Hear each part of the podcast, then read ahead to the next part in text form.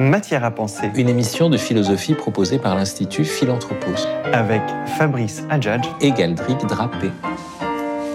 Aujourd'hui, 24e épisode de notre saison sur les pères fondateurs de la pensée occidentale, avec Philon d'Alexandrie, dit aussi Philon le Juif, et la question L'œuvre la plus propre de la créature est-elle l'action de grâce?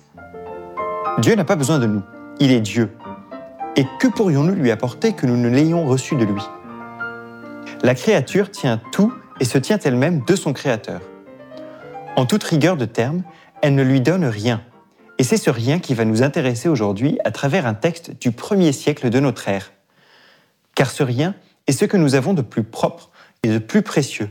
Ce rien se nomme la gratitude ou l'action de grâce, ce que l'on rend quand on n'a rien à donner, mais tout à recueillir dans sa parole et qui est encore un don de l'Éternel. Écoutons cet extrait du Déplantationné de Philon le Juif qui commente un verset de la Genèse, celui où Noé plante la première vigne après le déluge. Chaque vertu en vérité est chose sainte, mais plus que toute, l'action de grâce. Or, on ne peut réellement rendre grâce à Dieu en recourant à des constructions, des consécrations, des sacrifices, comme le croient la plupart des gens. Même le monde entier ne saurait être un sanctuaire suffisant pour l'honneur qu'on lui doit. Mais en faisant appel à des louanges et à des hymnes, non pas ceux que peut proférer la sonorité de la voix, mais ceux que fait retentir et entonne l'esprit, qui est immatériel et toute pureté. On rapporte un vieux conte invention des sages transmis oralement de génération en génération, comme cela se fait, conte qui n'a pas échappé à mes oreilles avides de s'instruire. En voici la teneur.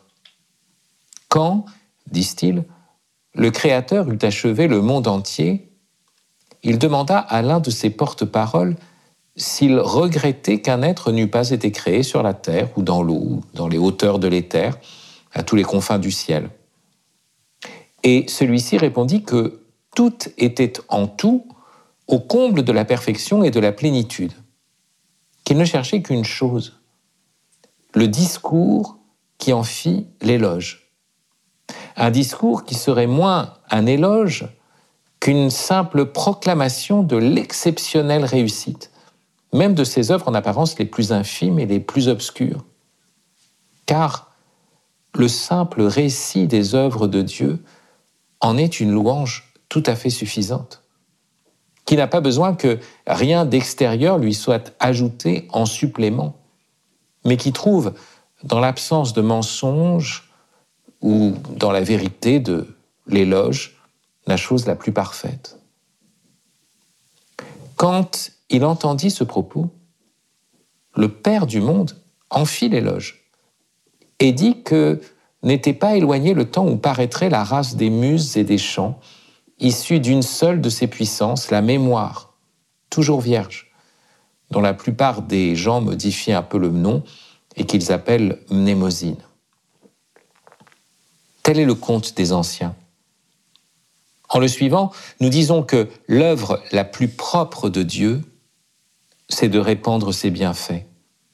Et la plus propre de la créature, c'est de se répandre en action de grâce, puisqu'elle ne peut offrir en échange rien de plus que cela. Tout ce qu'elle peut en effet vouloir offrir en action de grâce, on trouvera que c'est le bien propre du Créateur de toutes choses, non de la créature qui l'apporte. Puisque nous savons qu'il n'y a qu'une œuvre, et une seule, qui nous revienne parmi tout ce qui est à la gloire de Dieu, lui rendre grâce, employons-nous à cela sans cesse et en tout lieu. Fabrice Adjadj, le simple récit des œuvres de Dieu en est une louange tout à fait suffisante. Quel est le contexte de ce texte? Alors nous sommes dans, dans, un, dans un commentaire, un long commentaire hein, d'un verset de, de, euh, de, la Genèse autour de Noé, euh, euh, commentaire qui va appeler le De Agricultura, le De Plantationné, hein, et puis aussi le De Sobrietate et donc un traité sur la sobriété et l'ivresse, Alors là, on n'en est pas encore à l'ivresse, même si elle va être euh, abordée euh, bientôt, juste après ce passage. Et on est à, une sorte de, commentaire allégorique, justement, de, des fruits de l'agriculture comparés aux fruits de la vertu. Et alors, par-delà, en fait, euh, la vertu, ou, la vertu suprême, on pourrait dire, c'est celle qui nous fait rendre grâce. Donc, euh, on pourrait dire la, gratitude. Et c'est ça l'enjeu de, ce texte. Alors, euh, bien sûr, hein, on est dans une très haute théologie, on bénéficie quand même d'un savoir, c'est-à-dire que théologique, hein, Dieu n'a besoin de rien, et euh, il est le créateur de toutes choses. Donc, qu'est-ce qu'on pourrait lui apporter? Euh, C'est une grande question. Euh, on, voit que toutes les figures de la justice ordinaire, du commerce ordinaire, de l'échange ordinaire, ne marchent pas dans la relation du créateur et de la créature. Et on pourrait même dire, même, même la figure de la dette hein, ne, marche pas. Par exemple, on pourrait dire, c'est vrai, nous avons tout reçu de Dieu. Mais est-ce qu'on peut dire que nous devons tout à Dieu de telle sorte que nous ayons contracté une dette? Pour contracter une dette, voyez, il faudrait qu'on ait choisi euh, de, de, demander quelque chose et de l'avoir reçu. Bon. Mais nous avons reçu notre être euh, de lui. Donc c'est même pas, il n'y a, pas eu un moment où j'ai existé et j'ai demandé d'exister après à Dieu. Je ne lui ai rien demandé. Donc on est dans quelque chose qui est extrêmement euh, euh, difficile à penser à partir des catégories mondaines de, l'échange. Quelque chose qui est un don, on pourrait dire, sans, sans, contrepartie. Et nous nous recevons à l'intérieur de ce don, et tout ce que nous pouvons apporter à Dieu, c'est encore un don qu'il nous fait. Et, lui, euh, euh, s'il nous demande quelque chose, c'est toujours pour nous et jamais pour lui-même. Donc voilà ce, que, ce que Philon dégage hein, dans, ce, grand texte de, théologie. Donc, il va jusqu'à opérer une, critique, c'est très important, hein, de, euh, des constructions, des consécrations et même des sacrifices. C'est très intéressant. Hein. Toute la liturgie juive est fondée sur euh, des sacrifices d'animaux et en même temps, il y a toujours une critique des sacrifices en disant que le sacrifice le plus important, c'est le sacrifice de louange précisément, le sacrifice d'action de grâce.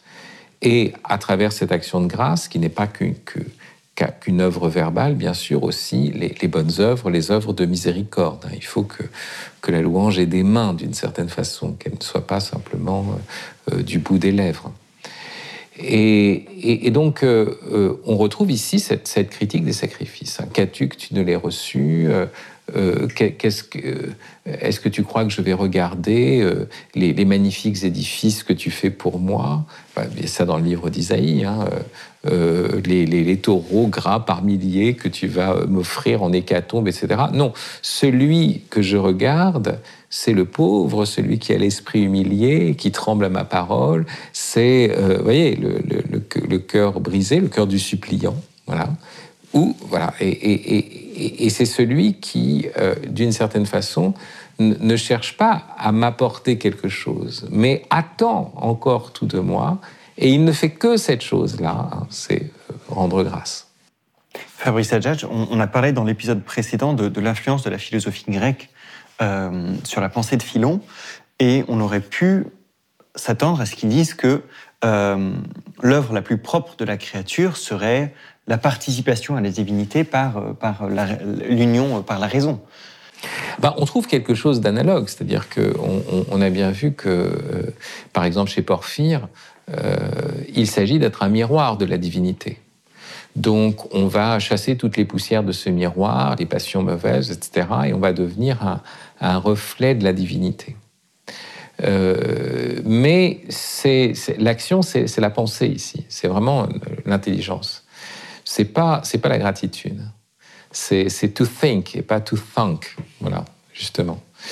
Et, donc on est dans quelque chose qui est, qui est, qui est, qui est très différent. Hein. cette affirmation, du, le mot qui est employé par Philon, qui est écrit en grec, hein, qui est euh, l'action de grâce, c'est Eucharistin, donc c'est vraiment l'Eucharistie, littéralement, dans, le texte de Philon, qui a, qui, a, ce sens-là. L'Eucharistie est l'action la plus propre de la créature. Et on voit bien que c'est précisément est-ce qu'il est il avait contact avec ces textes de Philon euh, mais, mais, ce que Paul va reprocher dans l'Épître aux Romains aux païens, c'est précisément de ne pas être entré dans l'action de grâce. C'est-à-dire d'avoir pu nommer Dieu, remonter jusqu'à Dieu, mais de ne pas l'avoir honoré. Euh, et d'ailleurs, toute cette critique des païens finit par un discours où Paul dit Loué soit-il, Amen, où lui-même euh, passe de la critique euh, des païens à, la louange de Dieu. Donc c'est vraiment cette, affirmation que le, lieu propre de la relation à Dieu, c'est l'action de grâce. Euh, pas, euh, ce ne sont pas les, les, idoles, les bâtiments qu'on construirait en son honneur. Ce ne sont pas, et ça n'est pas seulement, seulement la pensée.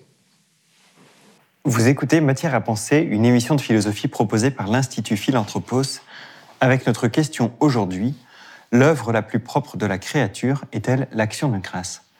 Fabrice Adjadj, cette, euh, cette euh, assertion de, de euh, Philon que l'action de grâce serait la plus haute œuvre humaine est quand même à première vue et, surtout pour le, la, pas la plus haute, la plus propre. oui, la plus propre. C'est ça ce qu'il faudrait dire, voilà. Mais forcément, dès lors aussi la, la, seule et la plus haute, oui. Est-ce que pour, euh, pour euh, celui qui n'est pas croyant, elle est, elle est, presque incompréhensible parce que l'action de grâce semble ne rien faire. Et, et, Philon le dit même, elle, n'ajoute rien parce que euh, le simple récit des merveilles de Dieu est déjà la plus haute action de grâce. Et pourtant, c'est ce qu'il nous est demandé. Alors attention, effectivement, ça suppose le, le, domaine de la foi parce que c'est l'action propre de la créature à l'égard du Créateur. C'est pas l'action la plus propre de la créature à l'égard d'une autre créature, justement. Euh, et c'est là, c'est là où il faut, faut, bien articuler la relation à Dieu, la relation au prochain. C'est-à-dire que si, si, si la relation, si l'action la plus propre que j'ai à l'égard du Créateur, c'est l'action de grâce, c'est-à-dire je, je dis merci d'abord pour ce que j'ai, alors euh, euh, je me sens indigne de tout ce que j'ai reçu. Je vois bien que je suis, comment dire, l'objet de dons immérités. Et à partir de là, ma relation à l'égard du prochain, ça sera de partager mes biens, de donner. Hein, on voit bien qu'il y a une articulation forcément entre l'action de grâce et la bienfaisance. Euh, c'est là où, il faut bien comprendre le lien entre les deux. Donc l'action la plus propre de la créature à l'égard, dans sa relation au Créateur. Donc si, on enlève la notion de créateur, effectivement, cette, question d'action la plus propre n'a plus aucun sens. Donc c'est effectivement dans, dans l'orbe d'une foi, en tout cas, que, cette chose-là se pose. Et effectivement, euh, curieusement, qu'est-ce que c'est que cette action? Effectivement, c'est rien.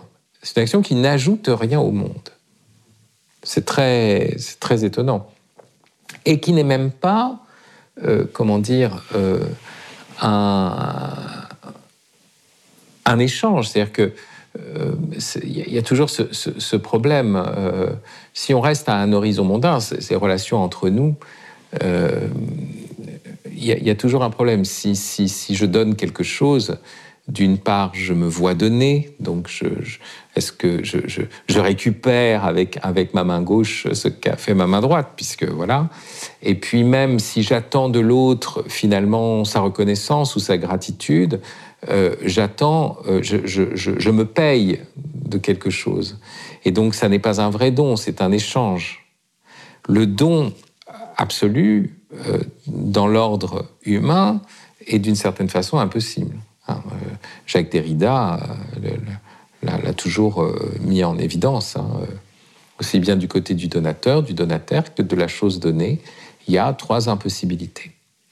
Et, en revanche, justement, quand il s'agit du Dieu transcendant qui n'a besoin de rien, bah, son œuvre à lui la plus propre, c'est de donner.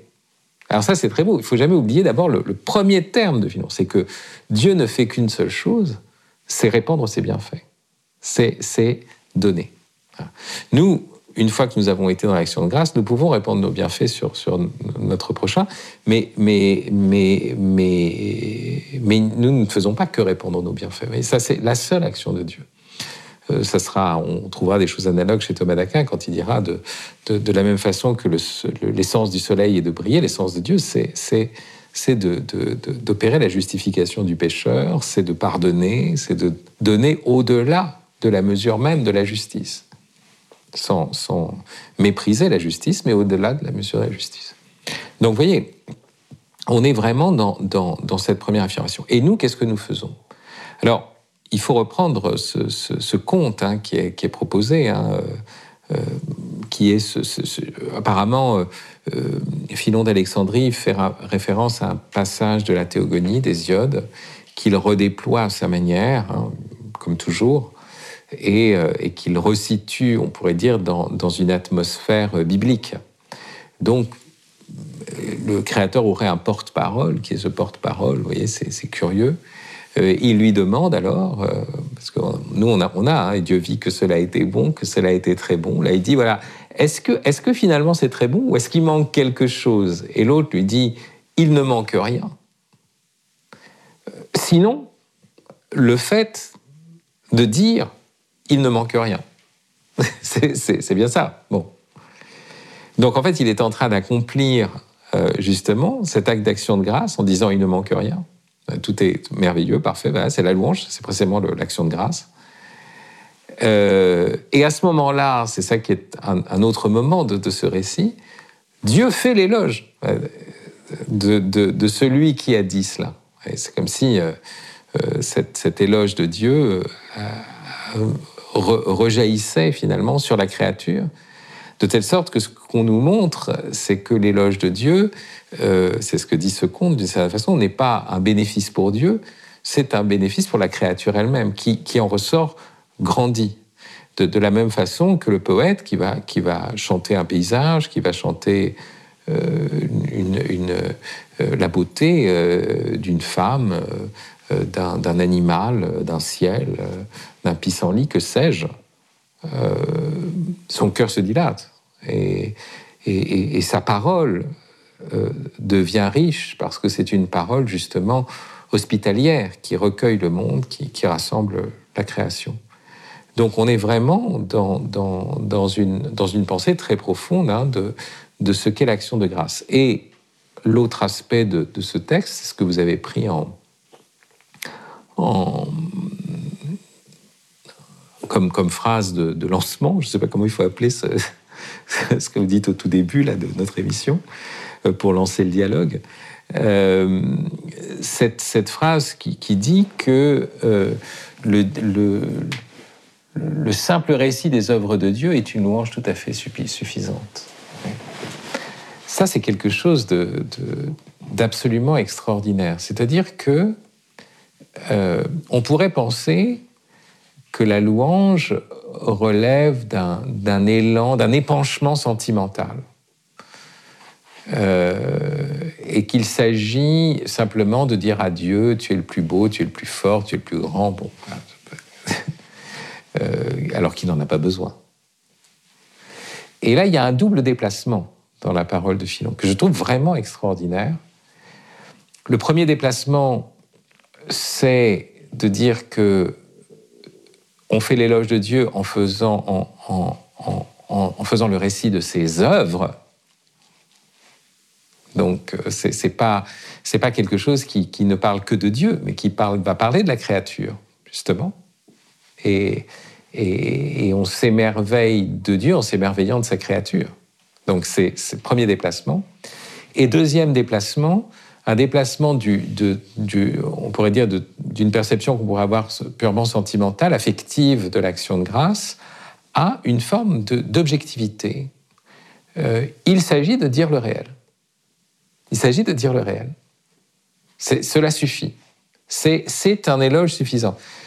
Et euh, bien sûr, ce, passage me fait penser à, une, à une, remarque qui concerne non pas l'action de grâce, non pas la prière de louange, mais la prière de demande, la prière de... mais qui est tout à fait analogue chez, Jean de la Croix, euh, qui dit que la prière de Marie aux noces de Cana est la prière parfaite. Euh, et qu'est-ce qu'elle fait, Marie à Cana? Elle dit juste ils n'ont plus de vin. C'est une constatation, pourrait-on dire. Elle, présente la réalité à Dieu. Et, on, pourrait dire, bah, bah ils ont du vin, c'est sa prière de louange, ils n'ont plus de vin, c'est la prière de demande. Mais dans les deux cas, euh, on est simplement dans un discours qui présente le réel à Dieu en lui disant, voilà, maintenant c'est ton œuvre. Quoi. Voilà, donc ça c'est vraiment, euh, ce, déplacement est, extrêmement fort. Fabrice Adjage, à, travers euh, ce, conte d'Hésiode que, que Philon rapporte, euh, il y a deux aspects très importants de, la pensée juive qu'on retrouve. Euh, le fait de faire mémoire et euh, de nommer les choses la parole. Oui. souviens-toi, voire même souviens-toi d'oublier certaines choses, hein, mais tout est porté dans, la mémoire. Hein. Je, crois qu'il y, aurait lieu de faire euh, une année d'émission autour de ce thème de la mémoire, parce que c'est la faculté fondamentale. C'est la mère des muses, hein, la mémoire, comme on le voit ici, euh, et, Augustin, dans sa vision de l'âme, par exemple, on fera vraiment la faculté radicale. Euh, l'intelligence et l'amour sont en dépendance de la mémoire, et la mémoire est comparée lorsqu'il y a une, analogie trinitaire, au Père. Père éternel, vraiment à l'origine, au principe. Donc ça, c'est très fort, hein, cette, euh, cette, observation autour de la mémoire.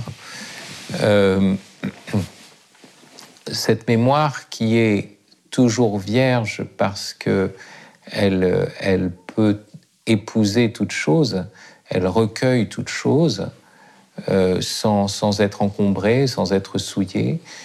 Euh, je ne peux pas m'empêcher de penser à Marie, hein, qui méditait toutes ces choses dans son cœur. Voilà. Quelque chose encore, Marie pourrait être un, philonien, euh, dirait que Marie est une figure de la mémoire. Vous voyez, il rapporterait à, une figure aussi, euh, à une idée platonicienne. Et, et, et, ce qui est très beau dans, la mémoire, c'est qu'elle est parce que c'est ça ce qui va se passer. Hein. Euh, on a dit l'action de grâce n'ajoute rien.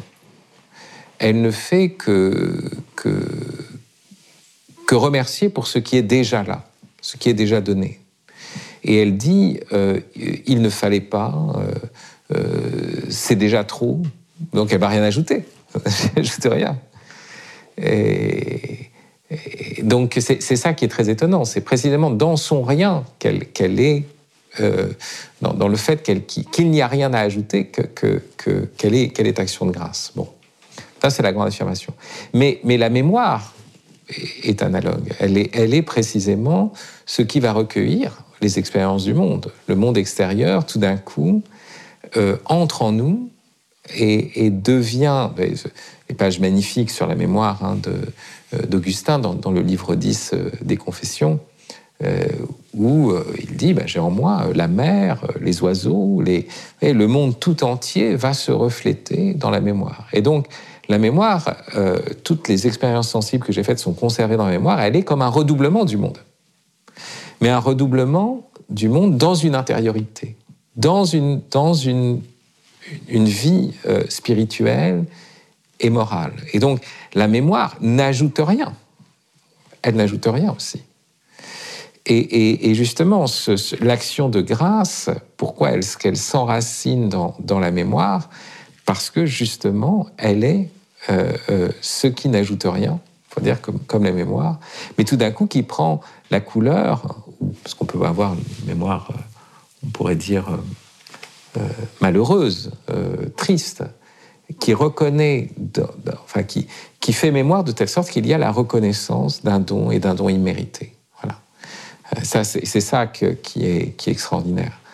Donc, euh, oui, euh, j'avoue, j'avoue que, que il est difficile pour moi de parler de ce texte parce que je trouve ce texte particulièrement éblouissant et parce que je l'ai redécouvert au moment de, faire cette émission.